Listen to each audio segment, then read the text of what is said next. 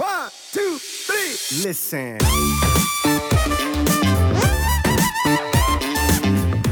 halt Phasen, wo du halt überdurchschnittlich ähm, hart zu dir sein musst und der, du holst dir, oder der Körper holt sich plus minus dann halt wieder ähm, das zurück. Mhm. Er zahlt es dir zurück. Wenn du zu hart zu ihm bist, zu lange, dann, dann kannst du danach, danach äh, holt er sich einfach die Regeneration von selbst. Also das ist mehr so das Ding und ich denke, wenn du halt langfristig immer nur hart zu dir bist und so richtig hart und das auch, also ist ja immer halt relativ, oder? Meine, gewisse Leute, die können extrem hart zu sich sein und es, es fühlt sich für die gar nicht hart an. Also Ja. die Frage ist, wie objektiviert man das, oder? Mhm. Aber wenn man jetzt sagt, ähm, es gibt Leute, die das halt besser können und Leute, die halt ähm, das weniger gut können. Und auch, auch dann, mh, ich denke nicht, dass die, die meisten Leute werden nicht die ganze Zeit, ihr ganzes Leben lang immer hart zu sich sein können.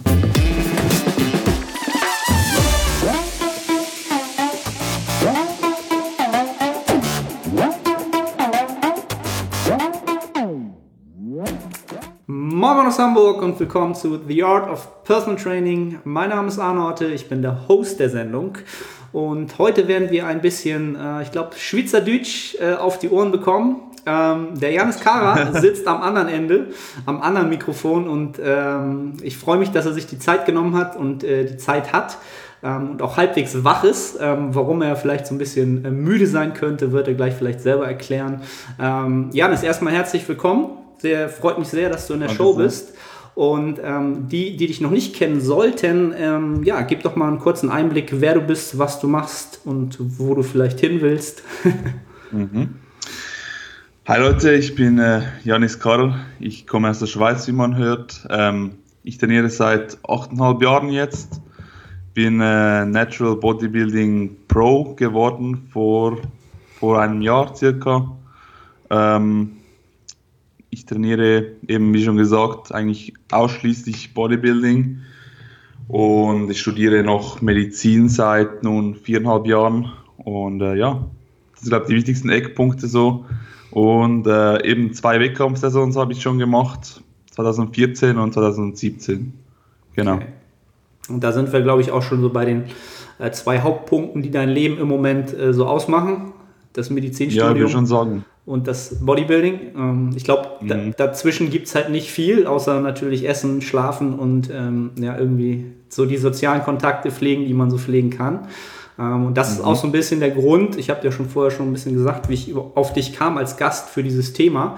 Ähm, Also ich habe hab ja so ein bisschen dieses Thema, so den Minimalismus-Trend im Bodybuilding oder sagen wir mal im Natural Bodybuilding, der ist ja so ein bisschen, ähm, ja, so ein bisschen da. Also wenn man mal so in die Historie des, des Bodybuildings geht, war es ja früher eigentlich eher so der Hardcore-Ansatz. Ne? Also je härter, Ja. desto schwerer, desto mehr man leiden muss, desto mehr wirst du für diesen Sport, also wirst du rauskriegen aus diesem Spo- Sport. Das war ja lang Zeit so die, ja, der Tenor. Ja, und als Ja, dann so ein genau. bisschen vielleicht so der, der Natural-Bodybuilding-Sport ähm, ein bisschen mehr aufkam und ähm, wir reden jetzt heute mal nur aus, aus, aus, dieser, aus diesem Bereich, dann kam ja so ein bisschen, sagen wir mal, mit dem Flexible Dieting und mit den, ich sag mal auch immer so diesen relativen Intensitäten und den Periodisierungsmustern, die heutzutage gerne genutzt werden, vielleicht auch so ein bisschen der Trend, dass man natürlich versucht, mit dem geringstmöglichsten Einsatz, ja, also dem geringsten Opfer, das man nun bringen muss, natürlich der beste Bodybuilder zu werden, der man sein kann. Ähm, und da fand ich es halt interessant, mal so ein bisschen zu hören, ähm, so deine Bodybuilding-Ambitionen sind ja, glaube ich, recht hoch, oder? Würde ich mal behaupten. So, was ist so dein, was wäre so dein Ziel perspektivisch so in den nächsten fünf Jahren? Mein Ziel in den nächsten fünf Jahren ist, dass ich äh, die WNBF WM gewinne. Alright, genau. Sowas, sowas, ist meine- sowas habe ich mir schon gedacht. Das ist ein hohes Ziel, aber das ist äh, ja mein Ziel, weil mein Ziel war bis jetzt immer äh, Profi zu werden. Das war immer ein Traum von mir und also bei der WNBF ähm, Natural Pro zu sein, das war immer ein Traum. Und dann habe ich es äh, erreicht und dann musste ich mir neue Ziele suchen und äh, ja, habe mir jetzt dieses Ziel ausgewählt, weil, keine Ahnung, muss irgendwie auch die Ziele groß setzen. Ich denke, es ist äh, möglich, es ist drin und ja, das ist äh, so, so mein Plan für die nächsten fünf Jahre, sagen wir mal. Mhm. Äh, ich habe aber nicht vor, jetzt ähm, nächstes Jahr oder so wieder auf die Bühne zu gehen, sondern erstens in so zwei, drei Jahren, mhm. damit ich auch dort wirklich gut äh, abschneiden kann. Weil einfach mitmachen, damit mitgemacht habe, das ist nicht so mein Ding. Äh, ja, das ist mir zu hart, okay. wenn wir schon beim Thema sind. Genau.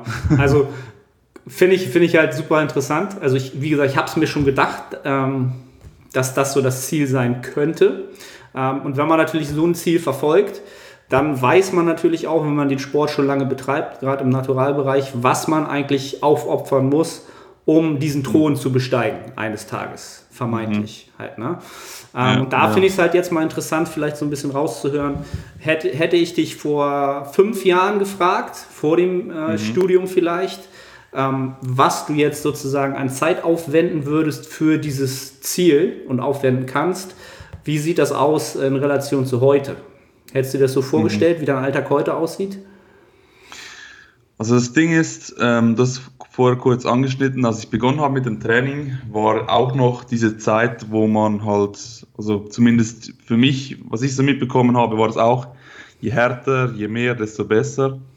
Je mehr man leidet, desto weiter kommst du, ähm, etc. Und dementsprechend habe ich früher auch ähm, gewisse Dinge verfolgt, die ich jetzt eher ja, als lächerlich empfinde, weil dort habe ich auch wirklich versucht, das Optimum herauszuholen, was aber nicht unbedingt das Optimum ähm, dann wirklich darstellen muss, wenn man versucht, möglichst ins Detail alles richtig zu machen. Jetzt um ein konkretes Beispiel mhm. zu nennen. Ich habe ähm, in der Anfangszeit gelesen, dass Cardio-Training kann ähm, die Regeneration fürs Krafttraining negativ beeinflussen, ähm, was so gesehen ja auch stimmt, aber natürlich in, in, welchem Maße. Oder klar, wenn du jetzt jeden Tag noch drei Stunden, äh, drei Stunden joggen gehst oder so, dann ja, oder? Aber nicht mhm. in einem normalen Maß oder schon gar nicht, wenn du irgendwie einfach viele Schritte machst, viele rumläufst, aktiv bist. Und dort in der Anfangszeit habe ich äh, versucht, möglichst wenig mich zu bewegen, weil ich dachte, dass irgendwie das sei schlecht fürs Training etc. Ja. solche Dinge halt.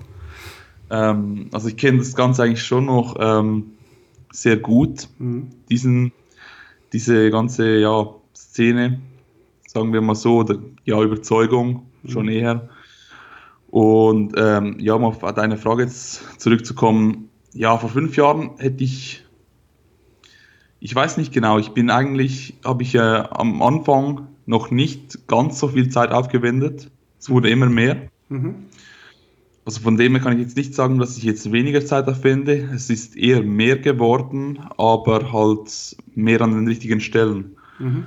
Also als ich begonnen habe, ähm, habe ich zum Beispiel nicht so stark auf die Ernährung geachtet, sprich ich habe einfach auf die Kalorien geachtet, die Kalorien gezählt damit ich auf mindestens XY Kalorien komme und damit ich genügend Protein äh, reinbekomme. Auf das Timing habe ich äh, ganz am Anfang nicht viel Wert gegeben und dann aber schon. Dann habe ich wirklich ähm, ins Training immer mein, meinen Dextrose mitgenommen und äh, Proteinshake und wenn ich das nicht gehabt habe, dann dann ging ich gar nicht erst ins Training, beziehungsweise bin zuerst was kaufen gegangen, weil ich dachte, ich muss innerhalb von 15 Minuten nach dem Training den Shake kippen, weil sonst bringt es nichts wirklich oder die mhm. Regeneration wird dann viel, viel schlechter sein.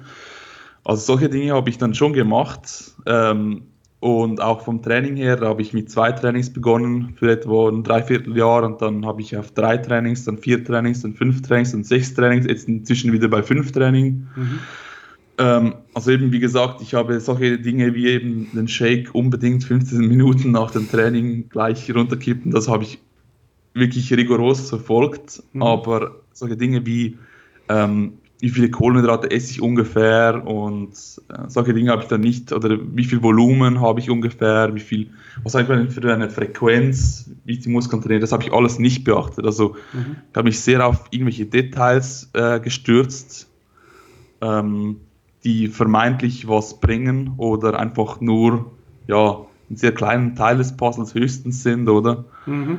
Und äh, ja, das sind so, also ich weiß nicht, die Frage, die kann ich halt nicht so beantworten in dem Sinn, dass ich wirklich gedacht habe, dort habe ich weniger Zeit verwendet oder ich wäre weniger, zu weniger bereit gewesen als jetzt. Mhm. Ja. Okay. Also es hat sich jetzt durch das Studium, ähm, du hast es sozusagen, das, das Studium hat dich jetzt nicht dazu ähm, gebracht oder gezwungen, ähm, effizienter oder weniger Zeit sozusagen zu investieren, sondern du sagst noch ganz klar, also ich steuere meine, meine Trainingsfrequenz und die Zeit, die ich im Training aufwende, primär und ähm, steuere halt alles so drumherum, dass ich mein Studium halt trotzdem gut absolviere. In dem Sinne. Ähm, ja, ähm, also ich sage mal so, phasenweise habe ich das Training auch anpassen müssen mhm. im Studium. Mhm. Aber zu mir, zumindest bei meinem Studium an meiner Universität ist es so, dass man halt ähm, jährlich meistens halt zwei Prüfungen hatte, pro Semester ein, eine Prüfung. Und dann hat es halt immer eine sehr intensive Lernphase gegeben, wo ich halt wirklich dann halt ähm, acht bis zwölf Stunden pro Tag über Wochen, also so vier bis acht Wochen jeden Tag gelernt habe. Und da leidet halt die Regeneration enorm, auch durch den Stress nur schon. Und man hat einfach keinen auch ganz ehrlich, wenn man jetzt zehn Stunden ähm, sich da den Rest gegeben hat und die Infos in den Kopf reingedrückt hat, weil das macht man mehr oder weniger im Medizinstudium, ähm, dann hat man einfach keinen Bock im Training noch zu leiden. Mhm. Also das, das, Training ist nicht mehr so produktiv. Da habe ich immer eigentlich ähm, gegen, gegen Prüfung hin, habe ich mein Training schon angepasst. Mhm.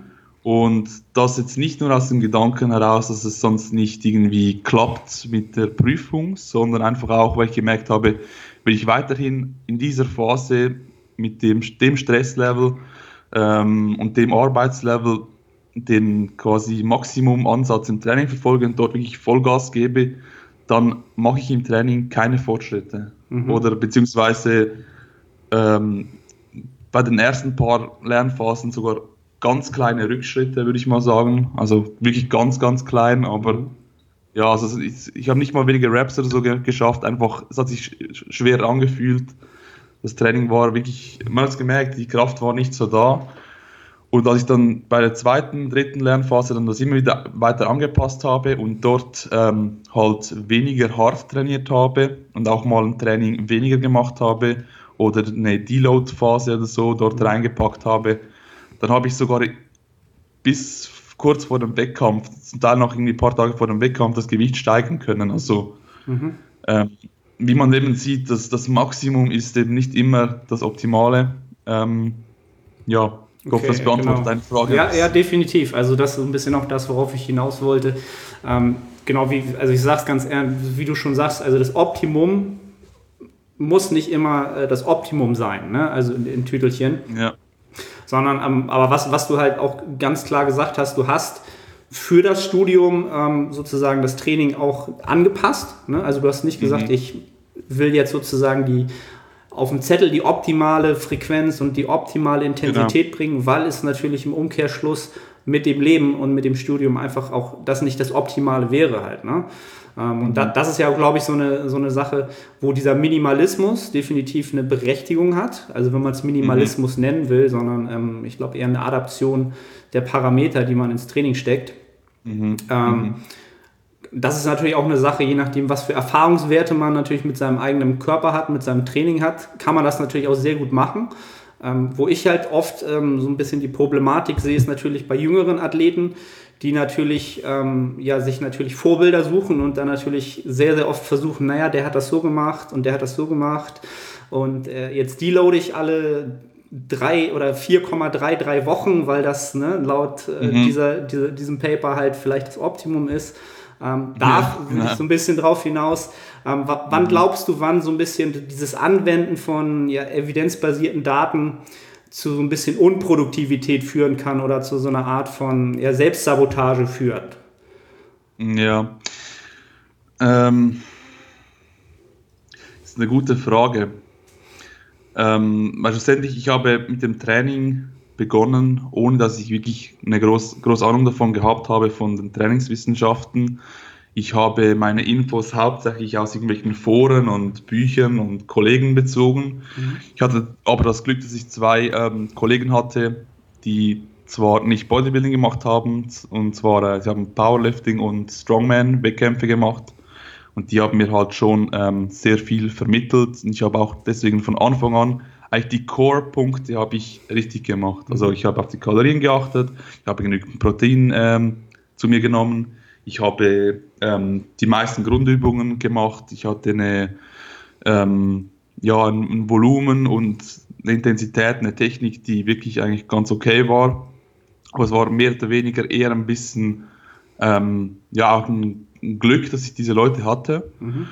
Und dann habe ich halt, ich habe mir eigentlich alles, was ich weiß über das Training, habe ich mir selber angeeignet. Ich hatte nie einen Coach, also mhm. zu keiner Zeit. Also außer für den ersten Wettkampf, aber da, dort habe ich nicht den Coach gebraucht, um mir zu sagen, was ich jetzt äh, machen soll mit der Ernährung, sondern einfach so, hey, ähm, es geht nicht mehr weiter, ich möchte das und das, das, und das anpassen, was denkst du, ist das, ist das äh, sinnvoll, weil ich mhm. bin halt nicht objektiv.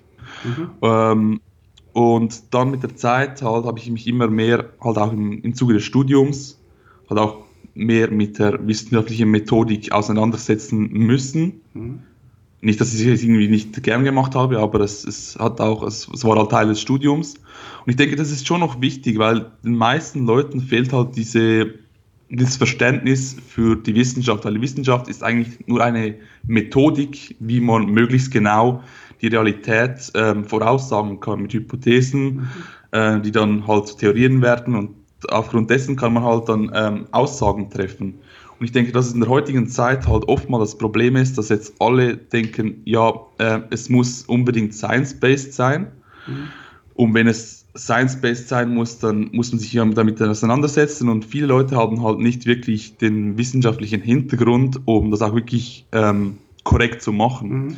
Und dann verrennen sie sich oft in ähm, vermeintlich wissenschaftliche Aussagen.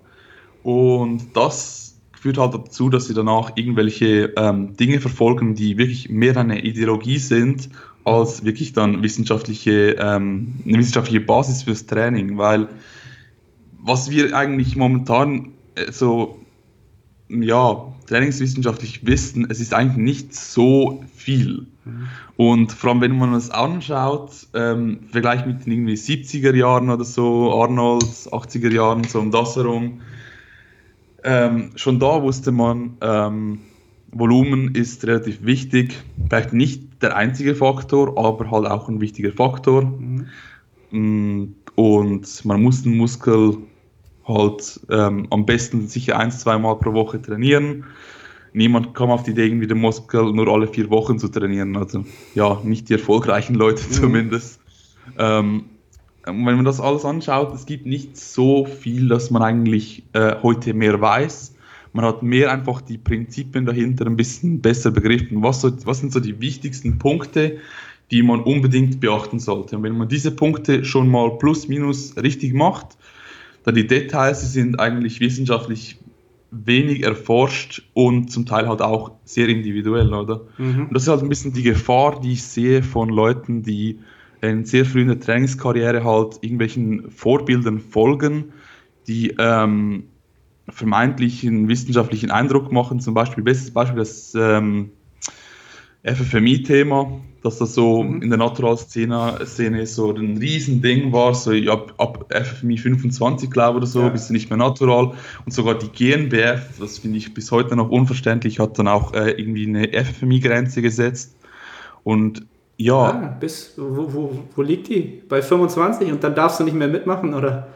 Die liegt, ich glaube, in der Studie war irgendwie von 25 die Rede und sie sagen jetzt, ähm, geben, wir noch, ähm, geben wir noch eins drauf, ähm, 26 ist gerade noch okay, irgendwie so. Und drüber bist du automatisch positiv. Und das Ding ist halt, okay, wusste ich Studie, interessant.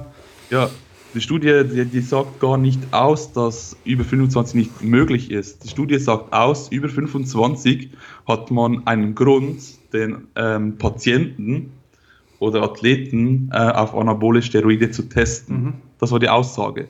Und dann gab es aber noch eine quasi ein Spin-off der Studie, die ähm, untersucht hat, die die ähm, besten Bodybuilder in der Ära, bevor es überhaupt Testosteron überhaupt gab, mhm. also bevor es überhaupt wirklich Dopingmittel gab, die man verwenden konnte, und haben dort halt ein FFMI genommen und daraus halt dann ihre Schlüsse gezogen. Und interessant war, dass sie halt die, ähm, ja, die Daten, die sie quasi genommen haben, waren Schätzungen von Körperfetten und mhm. Eigenangaben aus Magazinen. Also also wissenschaftlich höchst, höchst fragwürdig.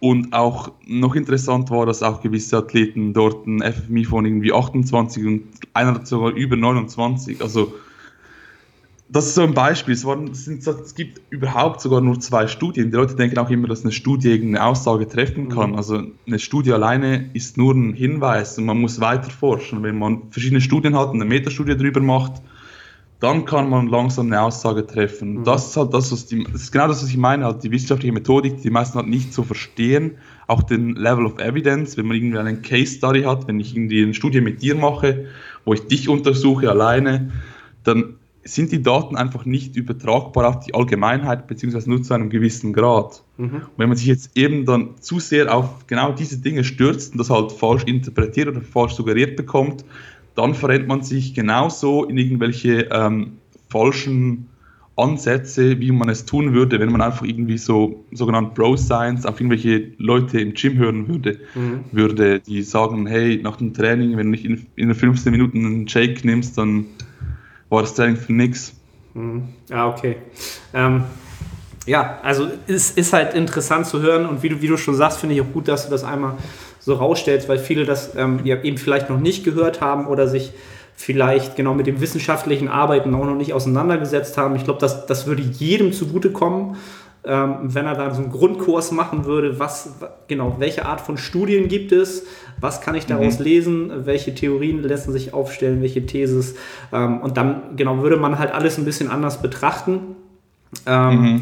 Und auch, dass du mal rausgestellt hast, dass das, was wir an Datenlage haben, halt ähm, im gro, gro, gro halt mit ähm, Teilnehmern an Studien stattfindet, die für uns, ähm, also auf, auf uns übertragen, halt relativ wenig Übertrag haben, weil du wirst wenig Athleten finden, die an solchen Studien gerne teilnehmen wollen.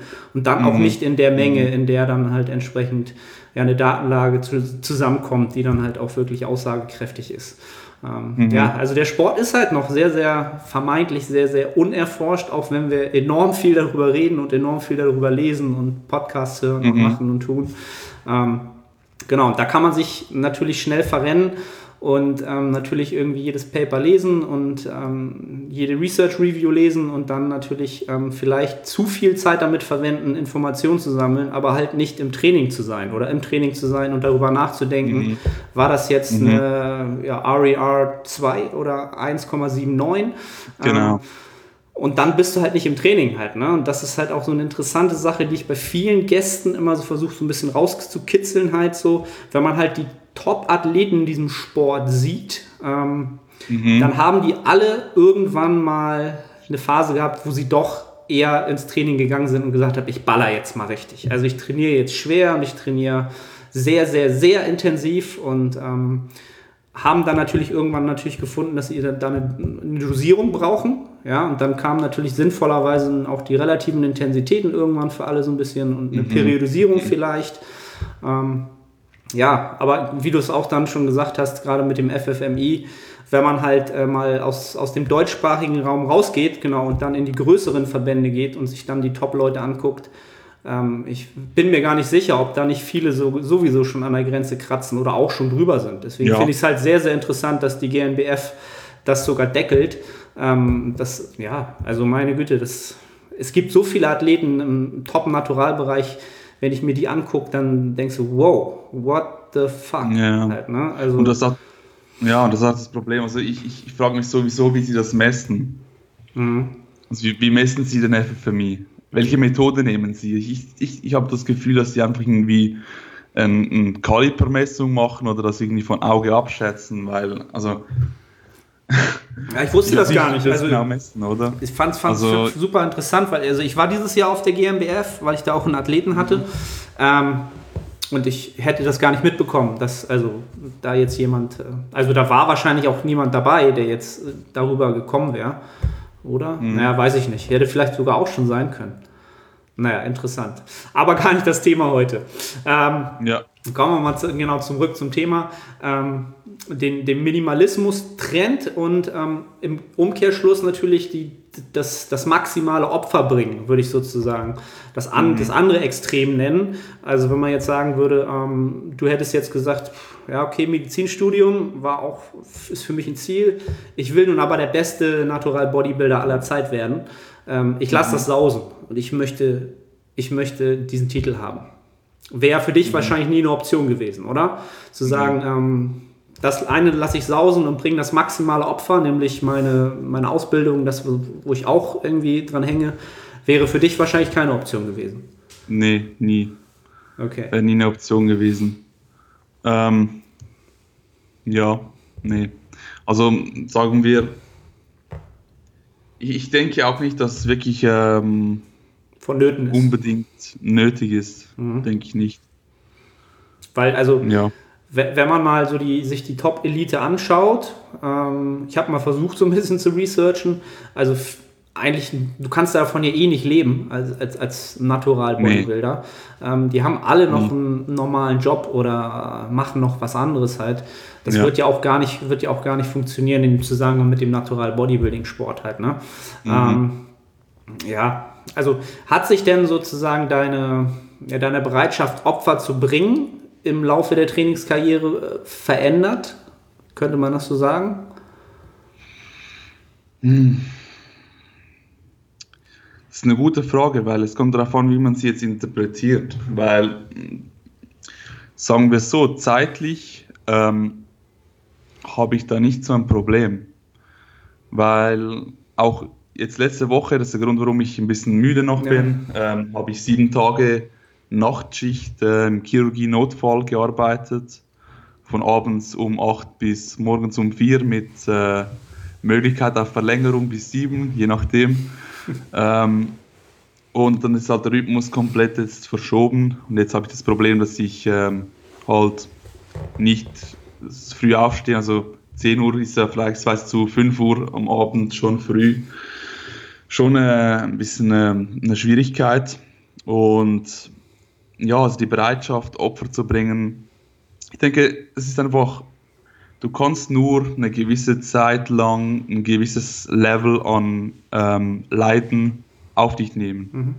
Also gerade im Wettkampf, also ich zumindest bin nicht, also ich bin bis, bis zu einem recht tiefen Körperfett, mache das mit links. Also kein Problem, sozial, kein, kein Leiden, kein Libido-Verlust, nichts, eigentlich wirklich easy. Mhm. Und ab einem gewissen Zeitpunkt, sagen wir so e, etwa um die 8% KFA, äh, weiter runter für einen Wettkampf, dann wird es bei mir, kippt es dann immer. Also ich bin immer einer der gewesen, der für einen Wettkampf extrem gelitten hat, mehr als vielleicht andere. Ähm, nicht um das irgendwie zu glorifizieren, einfach halt, es ist einfach nur mal so, es ist scheiße, aber ich, ich muss das halt nur mal äh, durchstehen, wenn ich einen Wettkampf mache. Und nach den Wettkämpfen, ähm, du hast halt so lange gelitten, du hast so lange halt immer wieder Disziplin von dir abverlangt, Dinge gemacht, die du eigentlich nicht machen wolltest vom Gefühl her. Und dann braucht es halt auch eine Phase, wo du das nicht, ähm, ja, du kannst dann nicht mehr so diszipliniert hundertprozentig das machen, wie es vielleicht optimal wäre, rein auf dem Papier. Mhm. Weil, wenn man, man kann schon sagen, das ist irgendwie soft nach dem Wettkampf. Ähm, ich habe lange dann nicht geschafft, irgendwie eine sinnvolle ähm, Kalorienanzahl zu essen was ich auch beim zweiten Wettkampf nicht probiert habe, weil wenn du das versuchst, dann bist du einfach noch ewig lang in diesem essgestörten Verhalten drin. Mhm. Du musst auch dir wirklich, ich, ich bin auch, auch der Überzeugung, dass es Phasen gibt, in denen du wirklich hart zu dir sein musst. Und es gibt Phasen, in denen du soft zu dir sein musst und ähm, wirklich halt auch ein bisschen auf deine Bedürfnisse schauen sollst und dir, dir wirklich auch gewisse Dinge erlauben sollst, um eben in dann den anderen Phasen wo es dann auch wirklich äh, wichtig ist, dann wirklich auch wieder 100% geben zu können. Also ich denke nicht, dass meine Opferbereitschaft äh, irgendwie geringer geworden ist, mehr einfach das ähm, Verständnis dafür, dass die, dass, wenn man dauernd zu viel opfern muss, zu viel leiden muss, dass man auf lange Sicht dann einfach nicht ankommt. Mhm. Es gibt einfach Phasen, wo es nötig ist. Für einen Wettkampf musst du halt hart sein. Ähm, aber außerhalb, gleich nach dem Wettkampf, wenn du das dann weiterziehen willst, dann schadest du nur, nur dir selber. Also von dem her, ähm, ja, nicht wirklich. Ich denke einfach, es ist weniger, dass ich ähm, die Opferbereitschaft weniger geworden ist, sondern einfach halt lange nach dem Wettkampf hast du halt nicht mehr diesen Drive. Du möchtest nicht mehr einfach, möchtest nicht mehr leiden. Mhm. Es geht einfach nicht mehr im Kopf. Also es ist, es ist nicht so, dass du es nicht äh, machen würdest oder bereit wärst zu opfern. Es, es geht einfach nicht mehr. Das, es blockiert dich. Du bist quasi overreached im, im, im, im Leiden. Da geht einfach nichts mehr. Das, das, genau. Der Topf ist leer. Ne? Genau. Es wie nach der, nach der Prüfung habe ich das auch immer wieder gehabt, dass dann halt wirklich nach der Prüfung, dann habe ich äh, mir alles Mögliche gegönnt. Also dann, das ist auch, das ist ja genau so ein Ding, oder? Du hast halt Phasen, wo du halt überdurchschnittlich ähm, hart zu dir sein musst und der, du holst dir, der, der Körper holt sich plus minus dann halt wieder ähm, das zurück. Mhm. Er zahlt dir zurück. Wenn du zu hart zu ihm bist, zu lange, dann, dann kannst du danach, danach äh, holt er sich einfach die Regeneration von selbst. Also mhm. das ist mehr so das Ding. Und ich denke, wenn du halt langfristig immer nur hart zu dir bist und so richtig hart und das auch, also ist ja immer halt relativ, oder? Meine, gewisse Leute, die können extrem hart zu sich sein und es, es fühlt sich für die gar nicht hart an. Also ja. Frage ist, wie objektiviert man das, oder? Mhm. Aber wenn man jetzt sagt, ähm, es gibt Leute, die das halt besser können und Leute, die halt ähm, das weniger gut können. Und auch, auch dann, hm, ich denke nicht, dass die, die meisten Leute werden nicht die ganze Zeit, ihr ganzes Leben lang immer hart sich sein können. Immer ins Training zu gehen, jedes einzelne Mal jeden Satz zu machen, jedes einzelne Gramm korrekt, richtig zu essen. Abgesehen davon, ob es nötig ist, ähm, die meisten Leute werden das nicht schaffen. Und die Leute, die das versuchen, ich denke, die werden früher oder später ausbrennen mhm. oder halt, ja, die haben irgendeinen Grund, der ähm, meines, meines Erachtens jetzt nicht unbedingt gesund ist, das sich anzutun. Mhm. Also ich denke gar nicht, dass es so Hardcore und Soft, dass, auch wenn man die, die Leute anschaut von früher, also auch die IFB-Bodybuilder, ähm, klar haben die noch einen Vorteil pharmakologisch, sagen wir es mal so, aber auch dort, also es gibt viele, die nach dem Wettkampf dann einen Monat, zwei gar nichts machen. Gibt ja. es. Weil die brauchen einfach die, und das ist auch, hat nichts mit Soft zu tun, dahingehend, ähm, einfach damit, dass, dass, du halt die Regeneration dann halt wieder brauchst. Mhm. Ja. Das, das ist dann äh, wieder so ein bisschen die Definition von, von Hardcore. Also der Athlet ist halt wirklich Hardcore, der sich eingesteht, dass er, dass er seinen Körper halt nicht immer auf 100% Richtung Ziel treiben kann, sondern dass er mhm. da in verschiedenen äh, Parametern halt so abbauen wird, dass er einfach auch nicht mehr wieder Richtung Optimum unterwegs ist. Ähm, und sobald man sich das eher eingesteht, ist man halt eher Hardcore, ja, auch wenn es dann nicht so ausschaut. Genau wie der eine, der sagt, okay, ich mache jetzt mal zwei Monate Pause oder genau. ich mache jetzt eine Recovery Diet und bounce back mhm. 10 Kilo in so und so viel, äh, in so und so viel Wochen schon. Mhm. Ähm, genau, also das schön mal, dass, dass, du, dass du rausgestellt hast, dass dieses Soft-Sein ähm, nicht unbedingt immer was mit, mit ähm, nicht, nicht Hardcore-Sein zu tun hat, sondern ähm, tatsächlich eher damit, dass man äh, weiß, wo man hin will und dass mhm. das ein Teil des Weges ist und von Nöten ist, um bessere Ergebnisse wahrscheinlich über genau. einen größeren Zeitraum zu erzielen. Halt, ne? Und das mhm. ist ja immer auch so eine Sache, die ähm, auch ganz oder ganz wichtig ist in, in, in Relation zu setzen, dass je größer du natürlich den Zeitraum siehst, in dem du was auch immer erreichen willst, ähm, desto eher wirst du wahrscheinlich relative Kurzzeitziele damit verbinden und Etappen damit verbinden und dann dahin kommen. Mhm. Ja, interessant. Aber genau, also das Beispiel mit den ähm, damaligen Bodybuildern habe ich so auch noch gar nicht im Kopf gehabt. Aber genau, die haben halt, genau, nach einer Saison dann halt zwei Monate Deload und Recovery gemacht. Ähm, und Zum das Beispiel halt in anderen Kai Parametern. Green. Ja. Also ich weiß nicht, vielleicht kennt ihr die, ich weiß nicht, oh, wie heißt Overkill, gab so eine Serie von ihm. Okay, ähm, YouTube oder, oder ist das so eine DVD-Serie? Oder, Ist dann auf YouTube, ja. Okay. Overkill heißt es. Es gibt noch eine zweite, die Redemption oder so, keine Ahnung. Ja. Und auch dort, ähm, da, er hat gesagt, nach dem Wettkampf trainiert er zwei Monate einfach, oder ein oder zwei Monate gar nicht. Mhm. Also nicht Deload, nicht easier, gar nicht. Und ja, und da würde auch niemand ihm sagen jetzt, hey, ähm, ja, was soll das? Oder auch bei den Gewichtheben, ähm, die machen das ja auch. Mhm. Also der Gewichtheber, ich bin nicht zwar nicht so in diese, diesem Ding drin, in diesem mhm. Thema, aber ich weiß davon, dass viele Gewichtheber ein Großteil, also nicht ein Großteil, stimmt jetzt nicht, aber ein paar Monate im Jahr halt wirklich zum Teil gar nicht trainieren. Mhm. Ähm, oder einfach andere Dinge machen, ja, um, um sich zu erholen, einfach um in den harten Phasen dann auch wirklich mental bereit zu sein. Das ist halt, das, das Mentale ist halt ein, ein Ding, das viele oft vergessen. Mhm. denke ich, weil ja, du kannst nicht äh, ewig hart zu dir sein. Es ist noch nicht möglich. Und auch ähm, wenn man jetzt wiederum aber das andere Ding ist, wenn man dann das als Entschuldigung nimmt, um ähm, dann, wenn es zählt, nicht alles zu geben, das ist halt wieder das, auch wieder das äh, umgekehrte Problem, das mhm. halt auch ist halt ein schmaler Grad, oder? Mhm. Ähm, wann, wann ist man zu weich mit sich? Ähm, wann verfolgt man seine Ziele zu wenig ähm, ja, zielgerichtet? Mhm. Die Dosis, die Dosis zu finden, die in, in die richtige Richtung geht halt. Ne? Das ist, ist halt mhm. tatsächlich nicht schwer äh, nicht, nicht leicht, Entschuldige, nicht, nicht, nicht, nicht leicht. Und aus meiner Sicht werden Athleten halt immer besser darin, diesen schmalen Grad für sich auszutarieren. Natürlich, in, in mhm. der, je länger sie den Sport betreiben und je, je mehr sie Erfahrungswerte für sich sammeln. Ne? es bleibt natürlich mhm. fürs Individuum immer, ähm, ob es nun Training ist, ob es die Ernährung ist, es bleibt halt was Individuelles, wie du schon sagst, Grundpfeiler, mhm. von denen wir wissen, die sollte man on point haben. Und dann hat man 80 Prozent der Miete wahrscheinlich äh, im Optimum erreicht.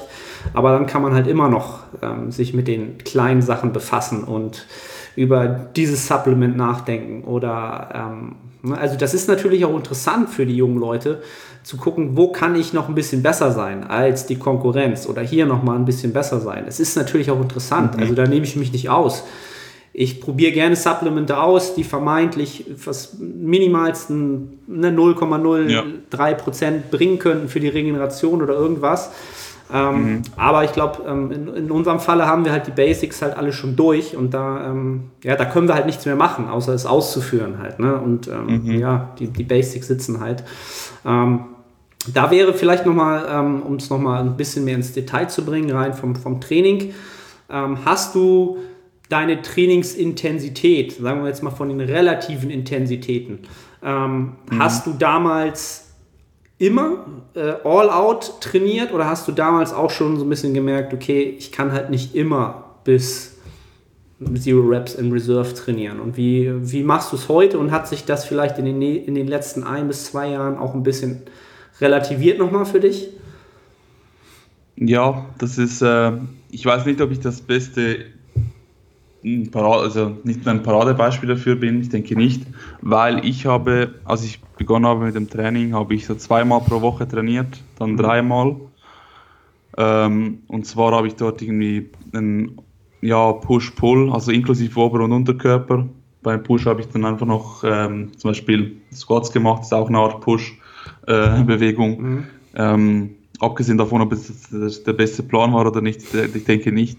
Ähm, habe ich dort so zweimal trainiert in der Regel, zwei bis dreimal. Und dort am Anfang habe ich schon ähm, eigentlich fast immer bis zum Muskelversagen trainiert. Mhm. Oder beziehungsweise eigentlich immer. Ähm, dann aber, als ich dann auf so drei bis vier Trainings gewechselt habe, ähm, ging das bei mir zumindest schon nicht mehr. Also ich hatte da ähm, eben die, die zwei Kollegen, die ich schon erwähnt habe, ähm, die mir gesagt haben, hey schau, wenn du jetzt viermal trainierst, dann wirst du nicht mehr ähm, so bis so all out gehen können. Es wird nicht mehr gehen. Ich dachte mir dann so, okay, ähm, die trainieren schon länger, bis jetzt haben, wir sie, haben sie mir immer gute Tipps gegeben, ähm, mag schon was dran haben, aber ja, in dem Fall, ich drossel mich ein bisschen, mhm. aber habe dann halt trotzdem noch einen Großteil des Trainings auf Muskelversagen trainiert und ich habe dann schon nach zwei Wochen circa, war ich komplett ausgebrannt. Ich war so am Arsch. Also für mich, vor allem wenn du halt viermal trainierst, hast du automatisch ein höheres Volumen. Ähm, also in der Regel natürlich, du kannst auch äh, schön verteilen, aber bei mir war das Volumen schon ein anständiges Volumen, denke ich mal. Also ich habe dort schon, also keine Ahnung, wenn ich vorher irgendwie schon sechs ähm, Sets irgendwo in der Muskelgruppe gemacht habe, waren es dann auch einfach etwa neun oder zehn. Mhm. Das ist schon halt nochmal irgendwie die Hälfte mehr circa. Und das, das, das merkt man dann. Und wenn man dann auch gleichzeitig gleich intensiv trainiert, dann rennt man gegen eine Wand. Und das habe ich, das war, das ist mir passiert und dann habe ich es eingesehen, beziehungsweise ich habe dann einfach ähm, gesehen, ey, du kannst nicht gleich so weiter trainieren, wenn du öfters trainierst. Wenn du viermal trainierst, kannst du nicht so hart ähm, deinen Muskel wirklich ähm, ermüden, wie wenn du zweimal trainierst. Bei zweimal kannst also meiner Meinung nach, bei zweimal, wenn du nicht komplett übertreibst und nicht irgendwie fünf Stunden im Gym bist, dann kannst du deine Muskeln mit so vielen Sätzen traktieren auf Muskelversagen. Du wirst wahrscheinlich genügend äh, Erholung haben, wenn du genügend schläfst und genügend isst. Aber bei viermal, fünfmal, das, das geht einfach nicht mehr. Also bei mir war es schon sehr früh der Fall, dass ich ähm, aus einer Notwendigkeit heraus nur schon nicht mehr auf Muskelversagen trainiert habe. Und als ich dann gemerkt habe, dass ich auch immer noch Fortschritte mache, ohne auf Muskelversagen zu trainieren, war das für mich so der Ausschlag, ey, Muskelversagen trainieren ähm, kann von Zeit zu Zeit ähm, vorteilhaft sein, aber ist sicherlich nicht nötig und auch nicht ratsam, wenn man es die ganze Zeit macht. Mhm. Ähm, also da hingegen, deine Trainingsintensität hat sich so gesehen quasi schon früh äh, stark reduziert. Dennoch habe ich halt da ähm, in der Anfangszeit halt eine tiefe Frequenz gehabt bei den meisten Muskelgruppen also sagen wir, ich habe die meisten Muskelgruppen nur einmal pro Woche trainiert. Und wenn du sie nur einmal pro Woche trainierst und dann halt die zehn Sätze oder so machst, ähm, dann wirst du halt auch nach dem Training recht, recht ähm, ja, kaputt sein. Also zumindest in der Muskelgruppe. Bei den Beinen mag ich mich noch erinnern, habe ich dann halt nur einmal pro Woche Beine trainiert, aber das waren halt irgendwie zwei Stunden mhm. und danach konnte ich kaum mehr gehen. Also das habe ich heute gar nicht mehr. Also wenn man das jetzt als Intensität definiert, auch dort, also ich konnte nicht mehr gehen, obwohl ich nicht auf Muskelversagen trainiert habe mhm. oder nur aus Versehen zumindest ein Muskelversagen erreicht habe. Also wenn man das jetzt anschaut und jetzt anschaut, war es wieder eine Reduktion in der Intensität, wenn man so will, weil ich habe das jetzt überhaupt nicht mehr, weil ich habe eine höhere Frequenz jetzt. Ich trainiere jeden Muskel eigentlich zweimal pro Woche.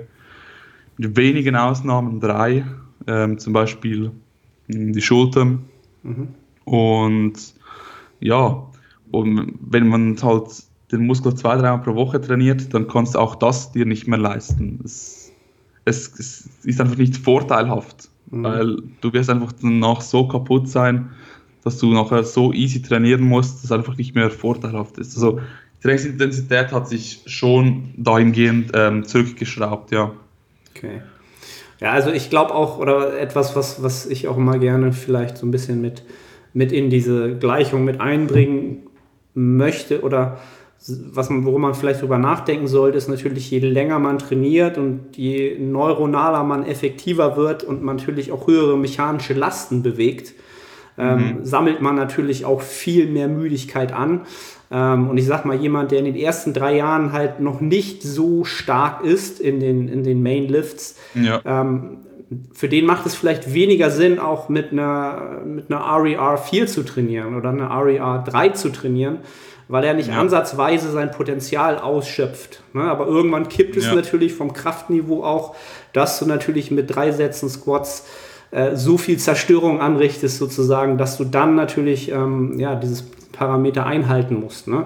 Ähm, da kommt es mhm. eben, da kommt es natürlich auch drauf an. Und dass du natürlich äh, quasi vielleicht sogar das Glück hattest, ähm, die Frequenz mhm. so niedrig zu halten in der Zeit, weil es einfach so war, ja, ähm, ist natürlich äh, eigentlich ein netter Vorteil. Also es lief, also wenn man es mal so retrospektiv sieht, hast du nicht bewusst, es sehr, sehr optimal gemacht im, im Laufe deiner Trainingskarriere. Ja, ja? ich habe viele Dinge eigentlich nicht, also vor allem in der Anfangszeit, in den ersten vier Jahren, sage ich mal, viele Dinge habe ich, also nicht, dass ich keine Fehler gemacht habe, ich habe auch, zumindest in der ersten Wettkampf, die hat grobe Fehler gemacht.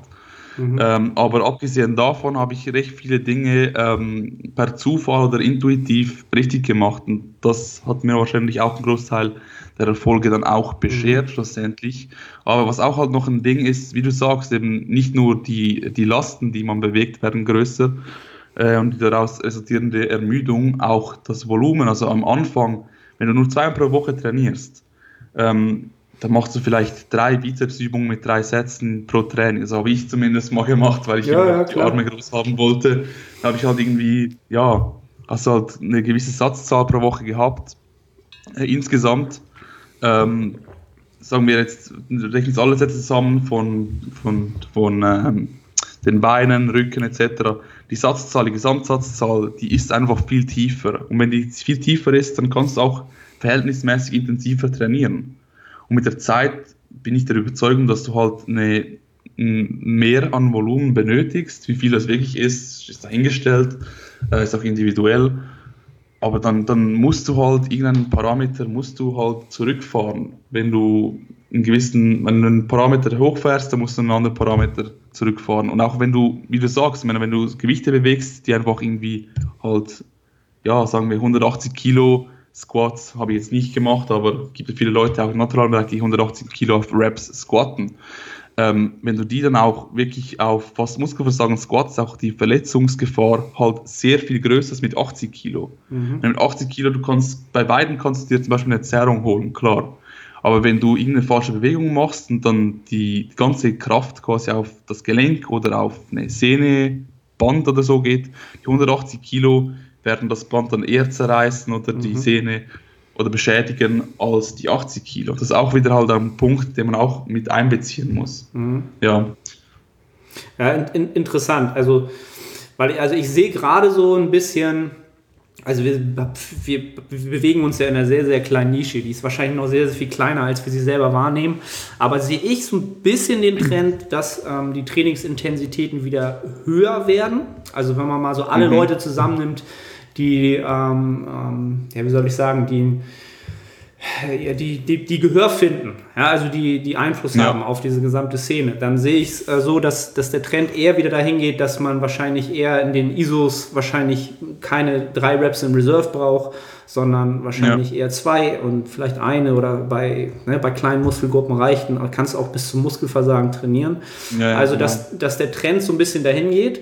Ähm, was dann halt aber auch wieder rausfällt, also ich bin, bin um, um mich mal so ein bisschen rauszunehmen, ähm, ich bin halt jemand, der gerne intensiv trainiert, aber über meine Trainingskarriere mhm. immer wieder äh, zu dem Punkt kommen musste, wenn ich zu lange, zu intensiv trainiere, dann verletze ich mich halt. Ne? Also wenn ich, mhm. bei Sports ist halt alles über 140 Kilo, das ist irgendwie machbar, aber es hat, für mich fühlt es sich nicht an wie, ähm, also es kommt halt irgendwas. Dann ist es die Hüfte, dann ist es äh, das ja. Knie, dann ist es der untere Rücken. Ähm, und genauso ist es halt auch mit, mit Isolationsübungen, selbst da, wenn die Intensität zu lange zu groß ist, dann fängt der passive Bewegungsapparat sich an zu melden. Und deswegen mhm. finde ich es, also es gibt halt Menschen, die haben dieses Problem halt nicht. Ne? Rein jetzt mal physiologisch gesehen, ja. die, die sind weniger anfällig, die sind robuster. Ja, und dann gibt es halt Menschen, die sind sehr, sehr anfällig für Verletzungen. Ähm, und da sollte man genau vielleicht immer sehen, dass dieser Sport wahrscheinlich ähm, den besten Athleten vorbringt auf lange Zeit. Und es ist nun mal ein Marathon als Naturalathlet oder als egal, als welcher Bodybuilder dauert es alles sehr, sehr lange, um dahin zu kommen. Ähm, wenn du gesund bleibst, wirst du halt viel mehr Zeit akkumulieren, in der du kleine, kleine, kleine, kleine Schritte machst.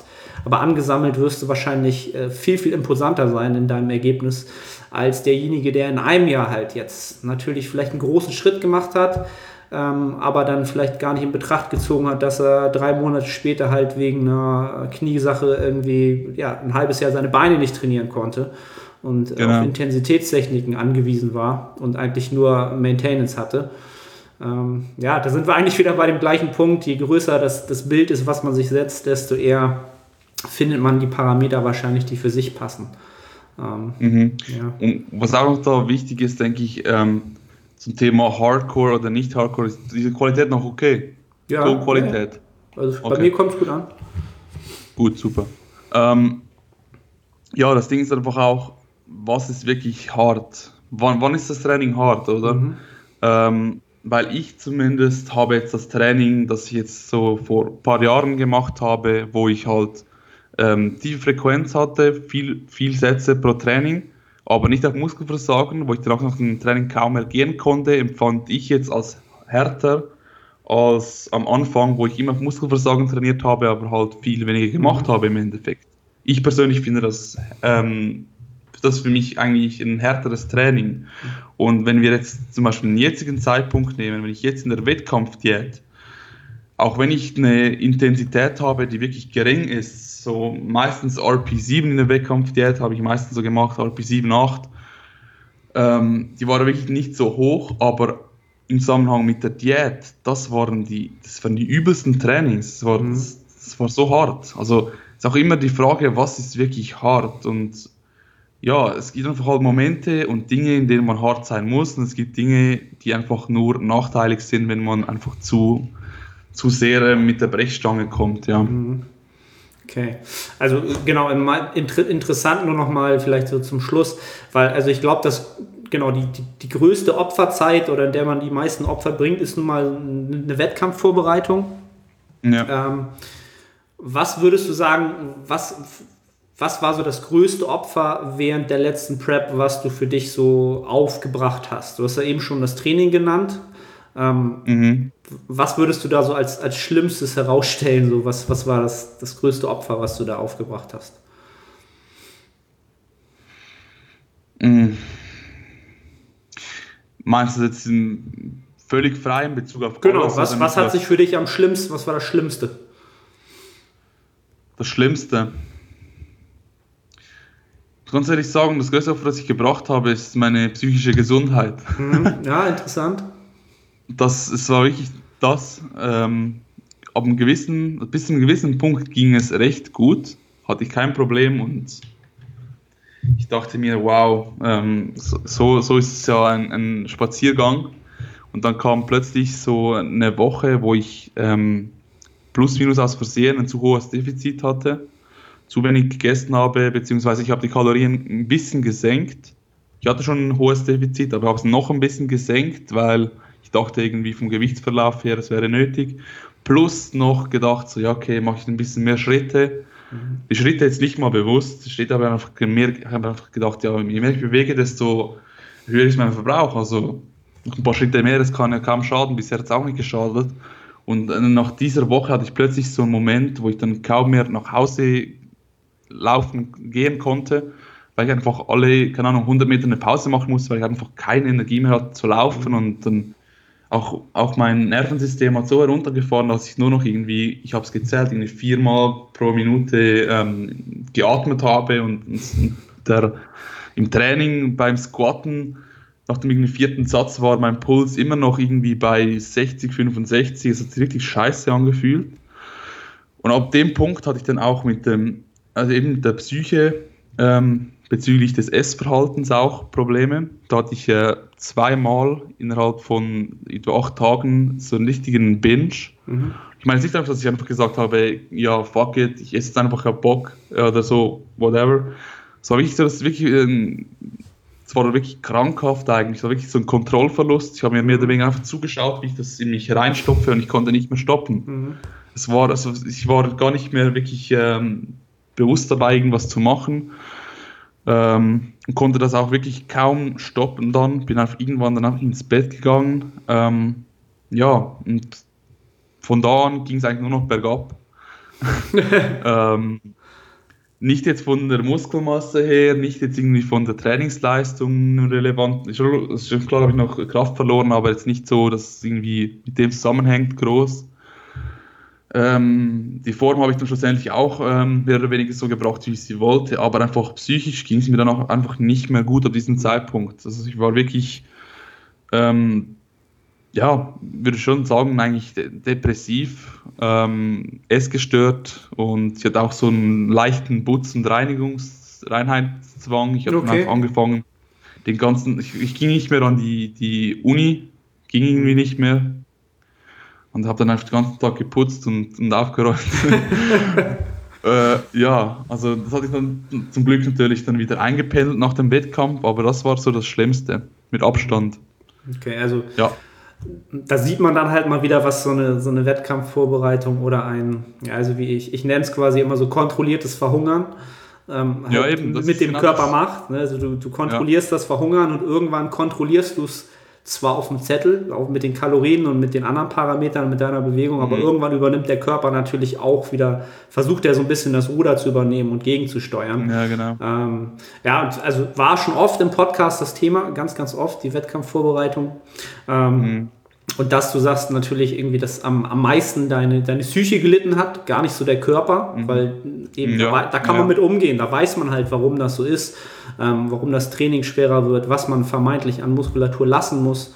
Ähm, aber ja, genau. Ja, ja. Das, ja, das sehe ich auch so. Und eben das noch irgendwie, ich habe das mir mal noch geschickt gehabt, ähm, so grob thematisch. Gibt auch Leute halt eben, die genau eben das das so sehen, was dich nicht tötet, macht dich stärker. Mhm. Ähm, und das sehe ich nicht so. Mhm. Also so, auch so eine Wettkampfvorbereitung, es kann auch sein, dass du danach sagst, hey, ähm, das hat mich jetzt psychisch so, das hat mich so gebrochen, dass ich jetzt Sport aufhöre. Ich habe keinen Ja. Bock mehr auf diesen Scheiß. Mhm. Also auch mit dem Training etc. Das ist, da denke ich immer so, man erholt sich von allem, man erholt sich nicht von allem. Weder vom harten Training, sei es gelenkmäßig oder einfach irgendwie mental. Man erholt sich nicht von allem. Also ich habe mich jetzt erholt, aber es ist nicht so, dass man einfach immer so hart ähm, sich das Ganze geben kann, wie man will, weil es hat zum Teil Folgen, die halt wirklich bleiben. Seien es eben mentale oder eben Gelenk, das danach einfach am Arsch ist oder ja, irgend sowas. Äh, ja, von dem her muss man halt immer wirklich aufpassen, ähm, von wegen, ist es jetzt einfach der innere Schweinehund, sage ich mal, ist es easier, den easieren Weg zu gehen, oder ist es einfach nötig, um wirklich ähm, längerfristig auch wirklich dabei zu bleiben? Auch beim, beim, beim, bei der Ernährung, ich, ich tracke auch in der Off-Season immer. Ich tracke immer, weil, keine Ahnung, für mich ist kein großer Aufwand und in der Off-Season schätze ich einfach zum Beispiel die einen Dinge halt ab. Eine Tomate ist für mich dann halt irgendwie, keine Ahnung, 80 Gramm oder so. Ist dann egal ob 80 oder 85. Aber ohne das Flexible Dieting, wenn du immer noch Plan isst, das, ich denke nicht, dass es langfristig in einem, äh, dass du es aufrechterhalten kannst. Und wenn du es aufrechterhalten kannst, denke ich nicht, dass es langfristig für dich gesund ist. Psychisch, sozial gesehen. Ja. Deswegen, also, das ist mein Appell eigentlich an die Leute. Ähm, schaut, dass ihr dann halt ein Verhalten habt, das ihr längerfristig durchziehen könnt, beziehungsweise halt kurzfristig über einen definierten Zeitraum halt wirklich euch auch wirklich ähm, diszipliniert, hart zu euch seid, aber dann auch wieder Zeitpunkte erlaubt, in denen ihr es nicht seid, weil sonst werdet ihr einfach nicht lange bestehen. Und das ist, glaube ich, schon das Ziel von jedem Trainierenden. Man will ja nicht seinen Körper erarbeiten und dann einfach aufhören und dick werden und ja, das Ja. will man einfach nicht. Finde ich ein, Ja. ein, schön, ein schönes Schlusswort.